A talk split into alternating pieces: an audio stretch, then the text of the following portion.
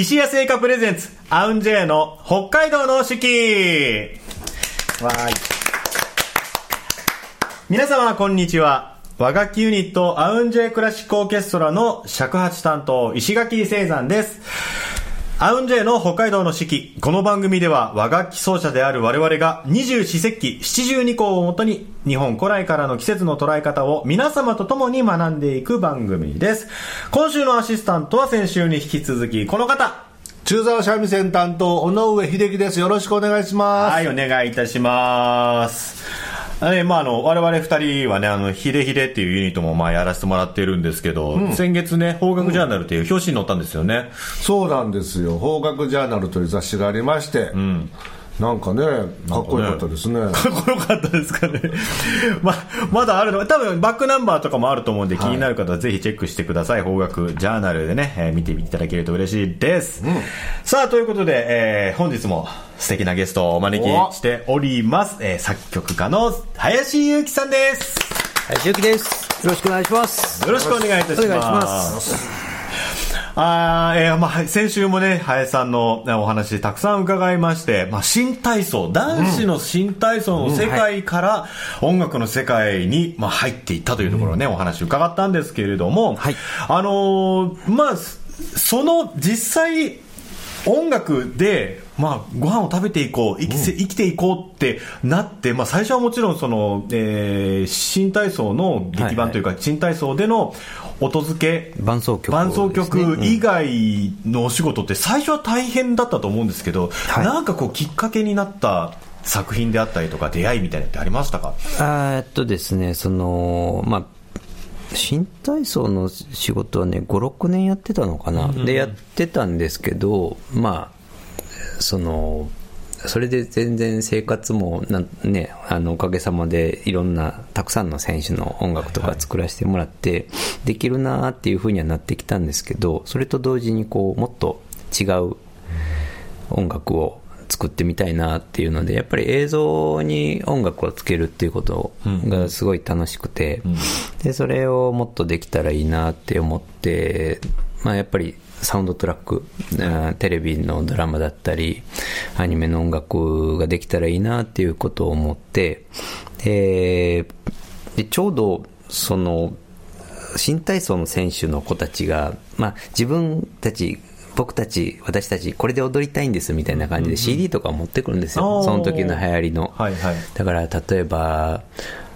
そうですねあの久石譲さんの作らはったあの「もののけ姫」のサントラを「はいはいなんかもののけ姫」がすっごい流行った時はみんな持ってくるんですよ、でああいつももののけ姫で踊ってる。こいつももののけ姫だって。もののけ姫だらけじゃないかみたいな時とか「タイタニック」が流行った時は「タイタニック」持ってきたりとか「踊る大捜査線」が流行った時は「踊る大捜査線」なんか合いそうですね。そのそのその時のブームがあるんですよ、そんで。でそれででもなんかその僕が曲付けやりだしたやりだしてちょっと経ったぐらいからなんかそのすごい僕があこの人の曲かっこいいなっていうのを持ってくるあの選手の子がすごい増えてきて、でこれこのなんていう作曲家さんなんだろうって調べたらあの沢野博之さんって方で、あのそれこそ「進撃の巨人」とか、あのガンダムユニコーンとかやられてる、あのまあ、僕があの尊敬する作曲一番の作曲家の方の一人なんですけれどもでその人だってことに気づいて、はいはい。で調べたら同い年の人だったんですよ。ああそうなんですそう、ね同い年でこんなすごい作品をたくさんやられてる人がいる。悔しいと思って。何をやってるんだ僕はと思って、はいはいはい。で、まあ、調べたらなんかホームページにたどり着き、で今じゃ考えられないんですけどお問い合わせで普通になんかお問い合わせアドレスみたいなんで普通に沢野さんのアドレスが載ってたんですよ、今じゃ考えられないんですけど。でえいと思ってその時新体操で作ってた伴奏曲、まあ、映像とその曲と送らせてもらってでいや実はこういうことをやってるあの林と言いますみたいな感じでであのよかったら聞いていただいてアドバイスなどをもらえると非常に嬉しいですみたいなのを送らせてもらってでもめっちゃ緊張して「えー、僕ちゃん! 」って言って送って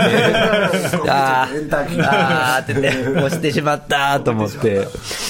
でまあでもそんなやつね5万といると思うんですよ、であの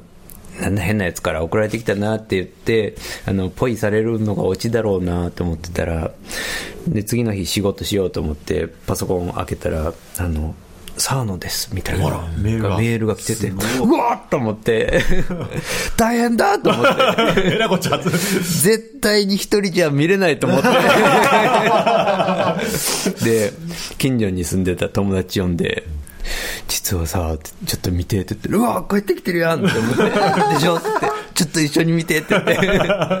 一緒に見てっていうか、俺ね、あの、覚えてるけど、押してもらったんですよ。あ自分で開かないで。でどう、どう？って。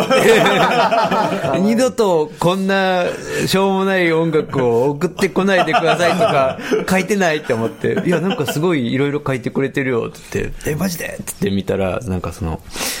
すっごい丁寧に書いてくださってて、で、あの、聞きまし、あの、聞きました、サウナです、聞きました、あの、すごいいいなと思ったので、よかったらうちの、えーっと、事務所のマネージャー紹介するんで一度会ってみませんかみたいな感じで言っていただいて、急展開じゃないですか。そうなんですよ。だからもう本当に僕、沢野さんいなかったら、あの、今このお仕事させてもらってないですし、いや、もう本当に、そう、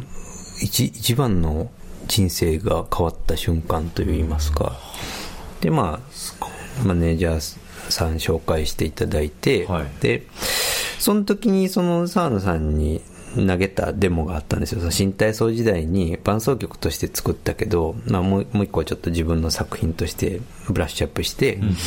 えーまあでも作りとしてはほとんど新体操の伴奏曲で3分で作った曲を、まあ5分ぐらいにちょっと長くして、はいはい。みたいなのがあったんですけど、それがたまたままたそのマネージャーさんが、えーっと、いろんなところに、えーまあ、洗剤として投げてくださったら、その沢野さんに送ったものがそのままその洗剤として。そうですね。で、それで、まあ、それ以外のものも作ったりはしてたんですけど、その時に作った曲が、えーっと、なんか、えーっと、まあ、いろんなテレビ局の人とかに投げてくださったのが、なんか関西テレビの、あの、人がすごい気に入ってくれて、で、あの、この曲使いたいですって言ってくださって、で、なんか、あの、こういうドラマがあるから、あの、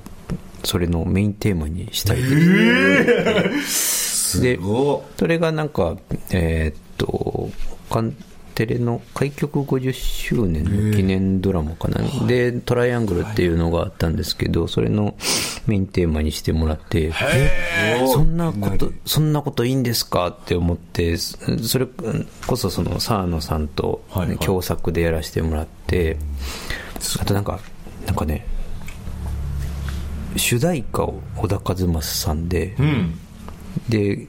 まあ、沢野さんおられて、まあ、はい僕もはい劇版やら初めてやらせてもらってでテーマイメージ曲っていうので上原ひろみさんもなんか入っててなんかそこにこうあの借りてきた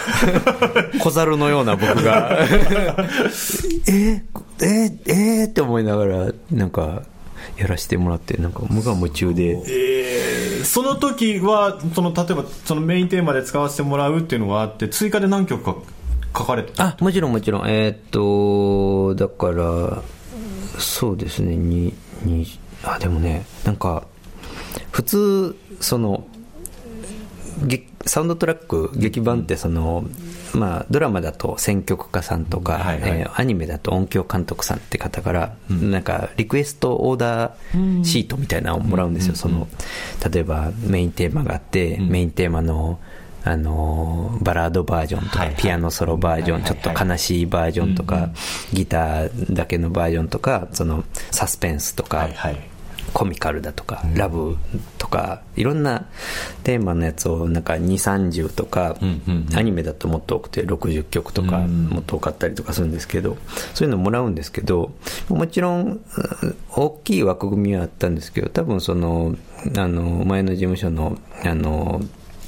レジェンドアってところの、はえっと、堀口さんって、あの、社長さんと、沢野さんが、きこう、気を使ってくださったのか、もう好きなように作っていいですよって。へー。で、なんか、あの、サポートするんで、んうん。あの、林さんが今やりたいと思う音楽をこうぶつけてくださいって言われて、でまあだからそれまで僕ってその新体操の音楽しかほとんど作ってこなかったんで、新体操ってそのなんだろう。分かりやすいキャッチーな曲ばっかりなんですよ、だからあのカツ丼とか、はい。あのーステステーキみたいなのとか、なんかそういう、なんか、なんか料理で言ったら、おひたしみたいなのとか、全然つ、あの作らないんですよね。まあなんかそのアンビエントの中で演技終わるみたいなそうそうですもんね。こうバシッと決めがあってみたいな。なんか、なんか暗い、暗いので帰っていったな、あの子ってなっちゃうじゃないですか。暗い曲でやったな、みたいな。もちろん悲しい曲で踊るとかあるんですけど、なんかその、よくドラマってその、鳴ってるか鳴ってないか分かんないような曲とか、もう本当に効果音に近いようなものとかもあるんですけど、なんかそういうのって作ったことなかったから、こんなに音なくていいのかなとか、とか、もう、だからそういうのって全然やったことなかったんで、割とこう、わかりやすい、じゃじゃーん、ババーンみたいなメインテーマみたいなやつとかをたくさん作ったりとか、まあ疾走感のあるものを作ったりとか、で、その、そこをなんかこう保管するようにあの澤野さんが音楽保管を作っていただいたりとか、まあ、もちろん澤野さんもね作風がこうアグレッシブなものとかあのエモーショナルなものが多いんでだから今聞くとトライアングルってドラムのサウンドトラックってものすごくバランスが悪くて。あのあのねいい意味で悪くてあの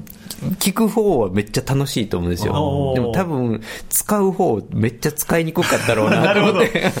一の般的な劇版とはちょっと離れたそうそう、あの、ななんかベスト版みたいな形に近いような、あの、バランス感覚になってて、だから、あの、ドラ、あの、サントラになってない、あの、それ以外の、あの、まあ、要はフラットな曲ですよね。ふわーっとした曲とかも追加で納品したりとかしてたんで、僕、なんか、すごい思い入れ深いなっていう、あの、作品がありましたね。その、え、メールを澤野さんに送ってから実際にそこ決まるまでの時間って、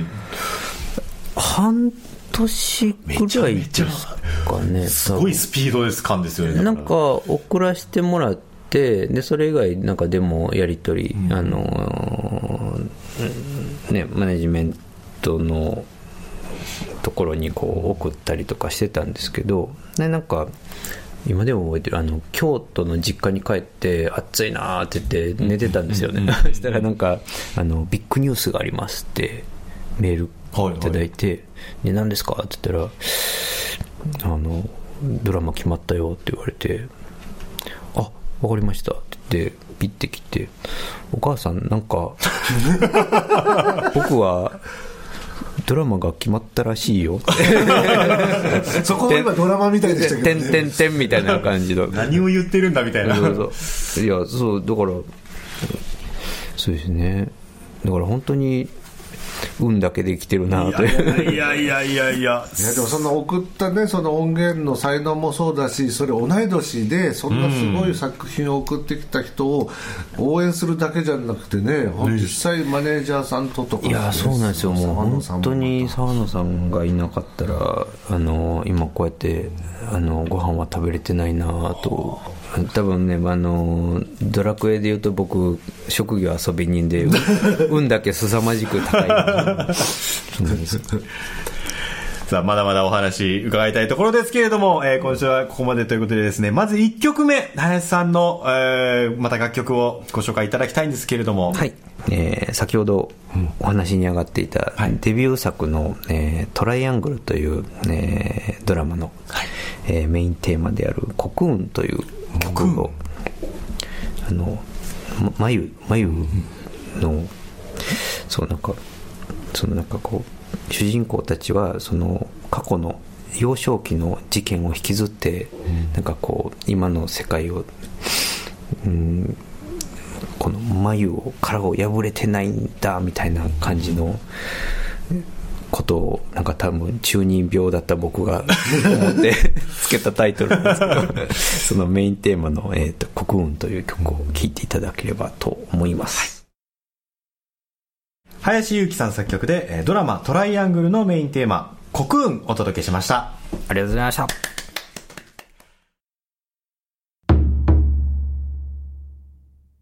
それでは今週の石谷製菓さんのスイーツのコーナーに参りたいと思います。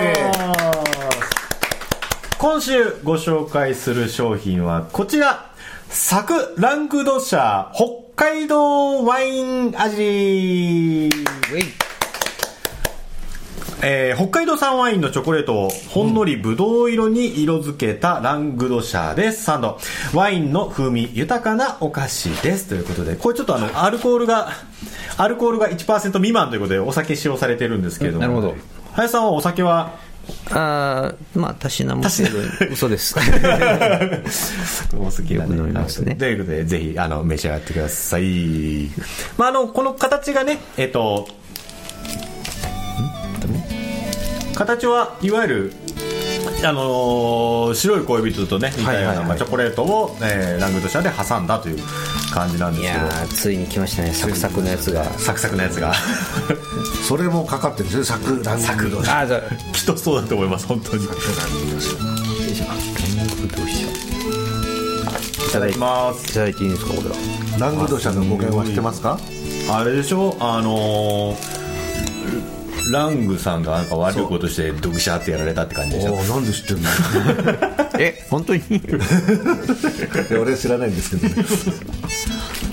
あすげえ香りがすごい。抜ける。鼻に抜ける香りが。うん。確かにワイン。なんかただのブドウじゃないですねやっぱりね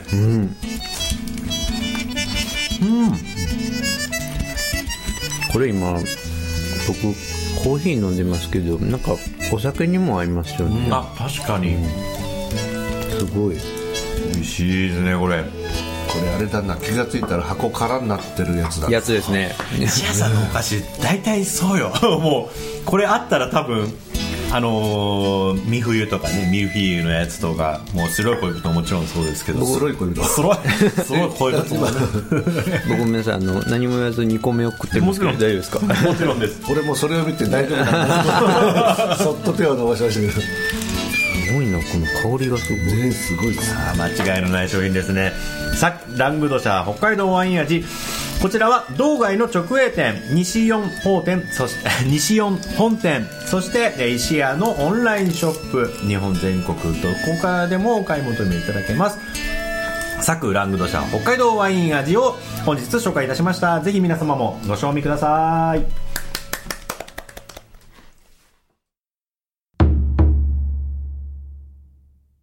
それでは本日の七十二項のコーナーに参りたいと思います。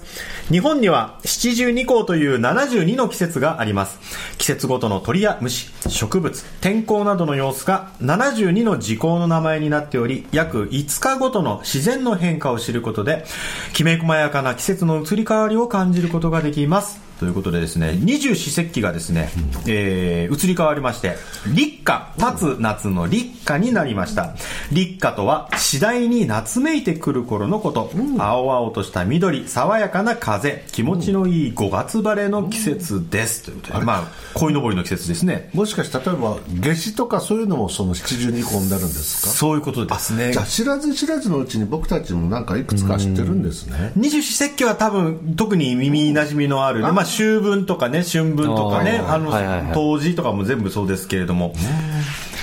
まあその中のさらに細かく5日ごとに分けた七十二項ですね、えー今週はなので、え2つありまして、5日ごとなのでね、えーまずはですね、1つ、カエル初めて鳴く、カエル初めて鳴く、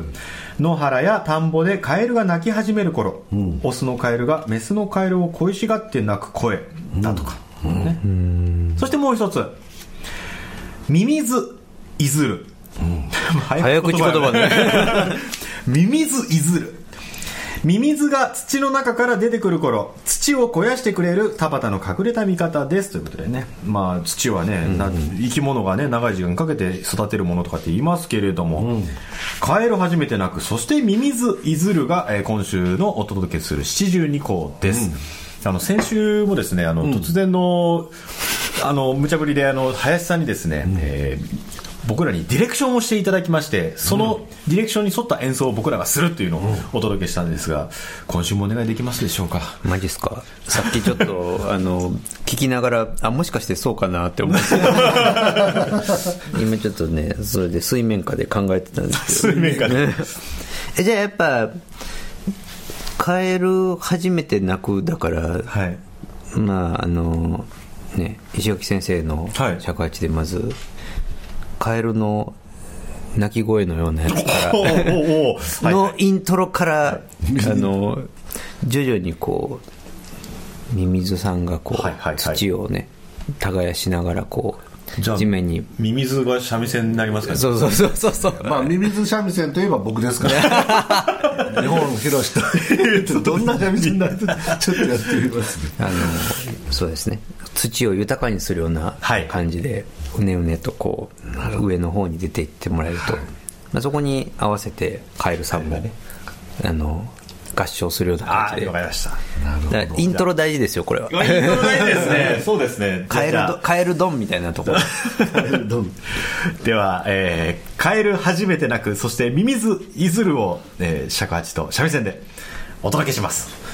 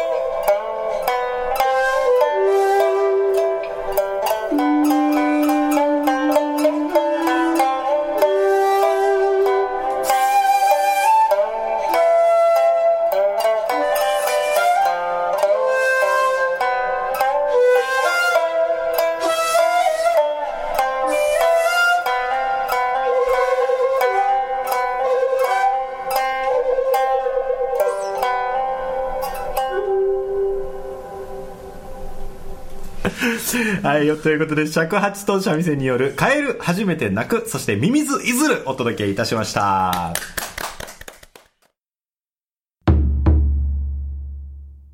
本日の2曲目、えーまた林さんに、えー楽曲ご紹介いただきたいと思います。先週あの聞かせていただいた「優勢ランは、石垣さんとあと山田みっちゃんもね、はい。あそうそうそう参加されてたという上でね、参加してましたも、ね。なんかじゃああのちょっと方向性が違うのであの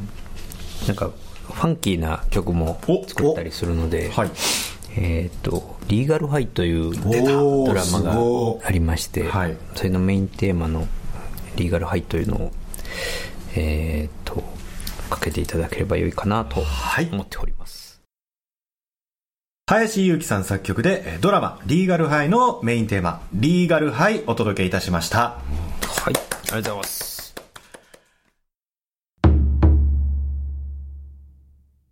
はい、ということで本日も30分にわたってお届けしてまいりました、アウンジェの北海道の四季、いかがでしたでしょうか？いや、なんだろうな、本当はね、最近の話もいっぱい聞きたいんですけど、もうちょっとね、濃ゆすぎて、人生濃ゆすぎて、なかなか前に進まないの、すごい。羨ましいですよ。やっぱすごいと思う、あの自伝書いた時分厚いんだろうなって羨ましさがいやいや、もうあの、多分、最初が分厚くて、あとはもうペラッと、ペライ、ペライチぐらいの。いやいやもうね本当にねまだちょっとお話、さらにお伺いしていきたいと思います。来週もよろしくお願いいたしますさて、えーお知らせをさせてください。この放送は今オンエアされている他に後日お聞きいただくことができます。まずは、ポッドキャスト。そして毎月月末にはオンエアの模様を動画にして YouTube で配信しています。三角山放送局さん、アウンジェイの公式チャンネル、ぜひご覧ください。また、アウンジェのライブ情報、札幌でもお聞きいただける配信情報などは、公式ホームページをぜひご覧ください。AUNJ、アウンジェで検索お願いいたします。えー、そしてですね、15周年の記念のライブ、えー、アウンジェ行っております。次回は9月の9日、場所は JG ブラッド、渋谷 JG ブラッド、昼夜2回公演で内容を変えてお届けをしてまいります。えー、タイトルは、アウンジェ 15th ライバー、15th year ライブということで、詳細 SNS などで発信してまいります。ぜひ皆様チェックお願いいたします。えー、皆様からのご感想や和楽器についての質問、こんな曲をかけてほしいなどお待ちしております。ツイッターの三角山放送局にぜひコメントください。えー、いただく際にはですね、ハッシュタグ AUNJ4S。AUNJ 数字の4に S。アウンジェイ 4S を入れてつぶやいていただければと思います。よろしくお願いいたします。今週もお聞きいただきましてありがとうございました。お届けしたのは尺八担当アウンジェイの尺八担当石垣聖山と中座三味線担当尾上秀樹。そしてスペシャルゲストに作曲家林由紀さんにお越しいただきました。ありがとうございました、えー、それではまた来週。花丸